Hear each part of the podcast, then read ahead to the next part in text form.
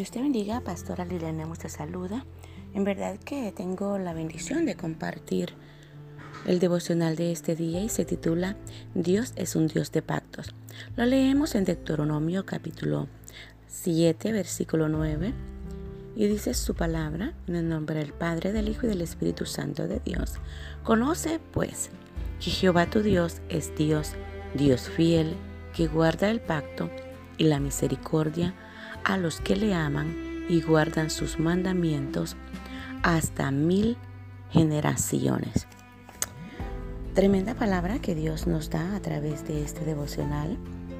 Pero para introducir este tema quiero definirte en verdad que el pacto significa promesa sujeta a juramento mediante el cual una parte promete solemnemente bendecir o servir a otra de alguna manera específica. Y a través de la palabra dice de que nosotros como hijos de Dios le estaba hablando Jehová al pueblo de Israel a través de Moisés. Conoce pues que Jehová tu Dios es Dios fiel. Le estaba diciendo esa palabra que el pueblo tenía que conocer la fidelidad de Dios que había un pacto, que ese pacto era guardado a través de la misericordia de Jehová. Pero era guardado para quienes? Para los que le aman y guardan sus mandamientos. O sea, era una promesa que la fidelidad y la misericordia de Dios era a través de ese pacto, pero a través de los que le amaban y guardaban sus mandamientos. Pero era un pacto que se mantenía, dice su palabra, hasta mil generaciones. Una palabra tremenda de poder, por eso nosotros tenemos que conocer que el pacto que hay de bendición de Jehová, que si nosotros no hemos visto la bendición de Jehová, es porque algo está pasando y, o algo pasó en las generaciones anteriores. Muchas veces hay generación antes de nosotros que hacen pacto no precisamente con Dios y esos pactos son los que estorban para el cumplimiento del propósito de Dios. Pero una cosa de las que sí tienes que estar segura, que a través del el, pacto de Jehová, nosotros tenemos que entender que es un tema esencial y unificador de las escrituras que establece y define la relación de Dios con el hombre en todas las edades. Ese pacto dice que es unificador, donde establece una relación de alianza.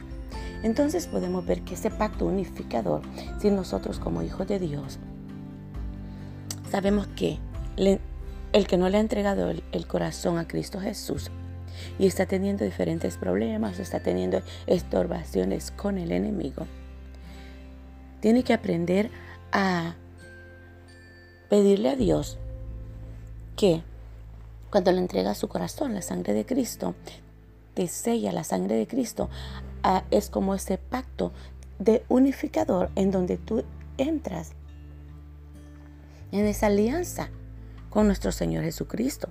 Y es ahí que a través del pacto de sangre se rompen pactos anteriores. a la palabra unificador, precisamente a través de las escrituras, establece y define la relación de Dios con el hombre. No hay cosa más grande que a través de la, de la unificación del pacto de Dios puede haber una relación de parte de Dios, en donde dice también que Dios hará y dará a conocer su pacto a aquellos que le buscan, a aquellos que tienen una intimidad para con Dios. Entonces nosotros como hijos de Dios tenemos que aprender que el pacto es una palabra de poder. En el Antiguo Testamento la palabra hebrea que se traduce a pacto es berik. Es probable que el término se derive del verbo bara, que significa unir. El sustantivo berik originalmente se refería a una relación de unión entre dos partes en la que cada una de ellas se comprometía a realizar algún servicio a favor de la otra. Si lo vemos desde el punto de vista espiritual, La palabra Berit y que significa unir, a si tenemos que el pacto es Berit y Barak unir, tenemos dos cosas precisamente específicas. En Berik es el pacto y en Barak unir. Y si estamos diciendo que a través de la palabra nosotros conocemos que el pacto es un tema unificador que unifica la relación de Dios con el hombre. Entonces podemos entender y definir que a través del pacto viene Dios uniendo al hombre en esa relación, en esa coinonía para con Dios. A través de la historia de la Biblia, nosotros entendemos también que anteriormente a los hombres de Dios usaban a, a menudo la celebración de los pactos, también incluían señales. Estas servían como un, un memorial que les recordaba las partes de sus promesas. Ah, muchas veces hacemos promesas y no las cumplimos. Y aún literalmente usted se puede dar cuenta que en el matrimonio muchas veces hay ah, promesas de pacto que ligeramente algunas veces se, se terminan disolviendo por el divorcio. Entonces, ¿qué podemos ver? Que el hombre constantemente rompe el pacto Alguna vez se lo rompe con el ser humano que lo mira. Literalmente podemos ver al ser humano y lo podemos mirar y podemos saber que hemos hecho un pacto y rompemos ese pacto. ¿Y cuántas veces, si a Dios que no lo miramos, muchas veces le fallamos y rompemos ese pacto de alianza, ese pacto de servicio a Dios? Porque si a través del pacto puede definirse que en esa relación de unidad dice la palabra del Señor, que había un compromiso de realizar algún servicio a favor de la otra. Una de las cosas que me enseña a mí, que yo vivo en un constante ah, compromiso de pacto con Dios para poder servirle. Muchas veces cortamos ese pacto de servicio y luego decimos qué me pasó, qué estoy haciendo mal, o por qué me están saliendo las cosas así. Nos hemos olvidado de la promesa de servirle a Dios. Sabes que a través de las señales y los pactos de los pasados a mí me encanta y me sorprende, porque dice que Abraham le dio a Abimelech siete corderas para que sirvieran de testimonio del pacto que ellos tenían. Imagínate, eso lo puedes ver en Génesis 21:30. Jacob y Labán hicieron, utilizaron una pila de piedras como una señal del pacto lo puedes ver en Génesis 31, 46. Y un pacto poderoso que nosotros lo vemos ver a través de las escrituras es la señal del pacto de Dios con Noé, que fue el famoso arco iris que nosotros vemos en los cielos cuando anuncia que ya no va a haber lluvia. En Génesis 9:12. También la circuncisión fue la señal de los pactos abrahámicos y mosaicos según Génesis 17:10. Pero el que más nosotros tenemos que tener en cuenta es el bautismo, que es la señal del nuevo pacto, según Colosenses 2.9, que rompe el pecado, que rompe y limpia nuestra vida a través del bautismo, a través del nuevo pacto que Dios hace con el hombre, con todo ser humano.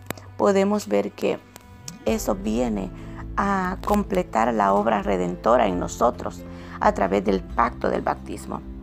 Por eso es que tenemos que anhelar nosotros pasar por las aguas cuando no hemos sido bautizados. Y puedo pasarme a quizás mm, diciéndote a través de las escrituras que a través de los pactos nosotros tenemos esa, ese cumplimiento de promesa así como existió pactos de los hombres de Dios, también existieron en la palabra de Dios pactos entre los seres humanos. La Biblia registra muchos pactos entre personas como Abraham, Abimelech, hicieron un pacto en Berseba, según Génesis 21, 22, en el que Abraham prometió tratar amablemente a la familia de Abimelech. Y este prometió reconocer que el otro era dueño de un pozo. ¿Puedes ver que cómo en la Biblia podían disolver problemas a través de un pacto? Un pacto de amistad, un pacto en donde un pacto de respeto, pero hoy en día se ha perdido todo eso, el respeto mutuo del ser humano. Ah, los irrespetamos por todo y hemos olvidado que la palabra de Dios está para guiarnos, para instruirnos. Y sabes que quiero dejarte muy en claro que el enemigo aprovecha esta palabra para él agarrar y ser un imitador y agarrar los pactos que Jesucristo mismo tenía con los hijos de Dios. Y es ahí donde nosotros tenemos que ir un paso adelante para ver y tener específicamente claro qué es el pacto. En el matrimonio, sabes que el matrimonio goza de un interés especial entre los pactos humanos. Según Malaquías 2.14. Así de que si tu matrimonio no está bien y está pasando tiempos difíciles, no hay cosa más grande que tomes la palabra y goces del, del, interés especial de ese pacto que nos habla la palabra. En el matrimonio podemos ver ese pacto donde un hombre y una mujer prometen vivir juntos y habla del compromiso, pero no lo habla de un día, de dos días, lo habla para toda, toda la vida.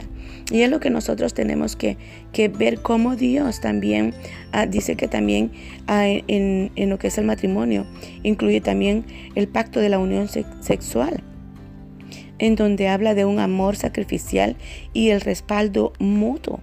Pero muchas veces dejamos tan descubierto estas áreas que todos los matrimonios también ah, empiezan a tener problemas en el, en el ámbito sexual. No hay como que tú, cuando un hombre ha fallado a una mujer y le ha sido infiel, no hay como que aún esa sexualidad sea puesta delante de Dios y puedas hacer un pacto entre Dios y tu esposa, entre Dios y tu pareja, de no fallarle nunca. Y ese pacto creo que aún hasta las mismas fuerzas del infierno lo respetan y no van a tocar más tu debilidad, cuando aún tú pactas tu sexualidad, ese sacrificio de amor que es puesto delante de los ojos de Dios. Y podemos entender también que, tenemos a través de las escrituras pactos divinos. En las escrituras son sumamente significativas los diversos pactos que Dios hace con el hombre, pues proveen un principio unificador para entender la totalidad de las escrituras y para definir la relación entre Dios y la persona. La esencia de esa relación se halla en la frase, yo seré vuestro Dios y vosotros seréis mi pueblo. Lo tenemos en Génesis capítulo 17, versículo 7. Y con esto quiero ir cerrando, porque cuando habla de esa esencia que Dios tiene, esa relación con el hombre, Él está diciendo, yo seré vuestro Dios y vosotros seréis mi pueblo. Ese, sabes que es un, esa frase poderosa en donde Dios te está diciendo, yo seré. Y, y es un, un, este, una frase de posesión de Dios para con el hombre. Y a través de los pactos divinos que Dios tiene con a través de la palabra, dice que ah, el pacto divino, el primer pacto divino que Dios trajo a, a la humanidad fue el de la redención, donde Dios el Padre lo estableció con Dios el Hijo. ¿Y sabes para qué? Este es el pacto más poderoso que nos da vida a nosotros como hijos de Dios, porque es la relación que Dios estableció a nuestro Padre estableció ese pacto con, con su Hijo para redimir a la humanidad caída. Y eso lo puede ver en 2 Timoteo capítulo 1, versículo 9 al 10, donde vemos que Dios nos ha salvado por obras. él no nos ha salvado por obra, sino por la gracia que nos fue dada en Cristo Jesús antes de los tiempos de los siglos. Y es ahí donde nosotros podemos ver que la redención de Cristo es la que nos limpia. El, la redención de Dios es la que trae esa alianza, esa unión de, nosotros como hijos de Dios para con Él.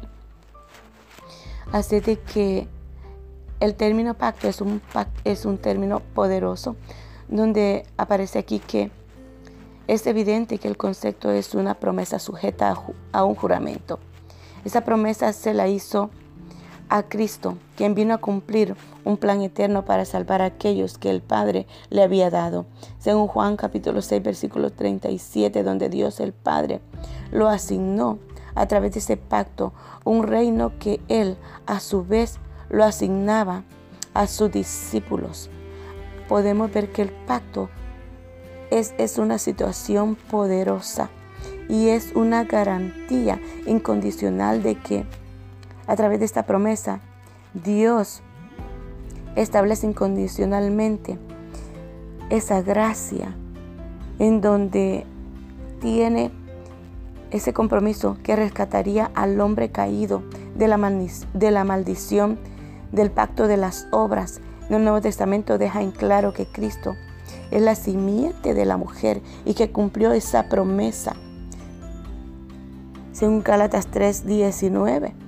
El pacto de la gracia, pues es la promesa de Dios de salvar a la humanidad pecaminosa de la maldición de la caída por medio de la gracia a través de la obra redentora de Cristo. Este es una palabra de poder en donde sabemos que a través de la obra redentora, a través de que Cristo dio su sangre en la cruz del Calvario, vino a redimir al hombre caído y a unificar al hombre con Cristo a través de su palabra, a través de su sangre. Así de que mi amado hermano, mi amado amigo, no hay cosa más grande que podemos aprender que en verdad que lo vemos que Cristo Jesús desde un principio, Él quería cubrir la desnudez del ser humano, la desnudez de Adán y Eva, en donde podemos ver que Cristo Jesús siempre desde tiempos antiguos, desde el principio, Él no quería ver la desnudez del ser humano en el pecado y por eso a través del pacto Él vino a romper esa desnudez cubriéndolo con la gracia, la gracia que Él prometió, esa gracia de salvación. Y sabes que te dejo de tarea que estudies el tema del pacto porque es poderoso porque Dios hace pacto con esos hombres de fe como Abraham y declara pues esa bendición grande y poderosa.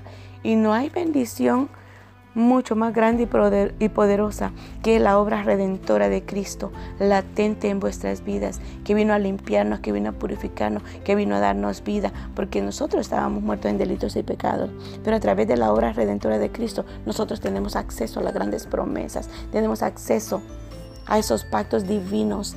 Y es ahí donde dice, conoce pues que Jehová tu Dios es Dios, Dios fiel, que guarda el pacto y la misericordia a los que le aman y guardan sus mandamientos hasta mil generaciones.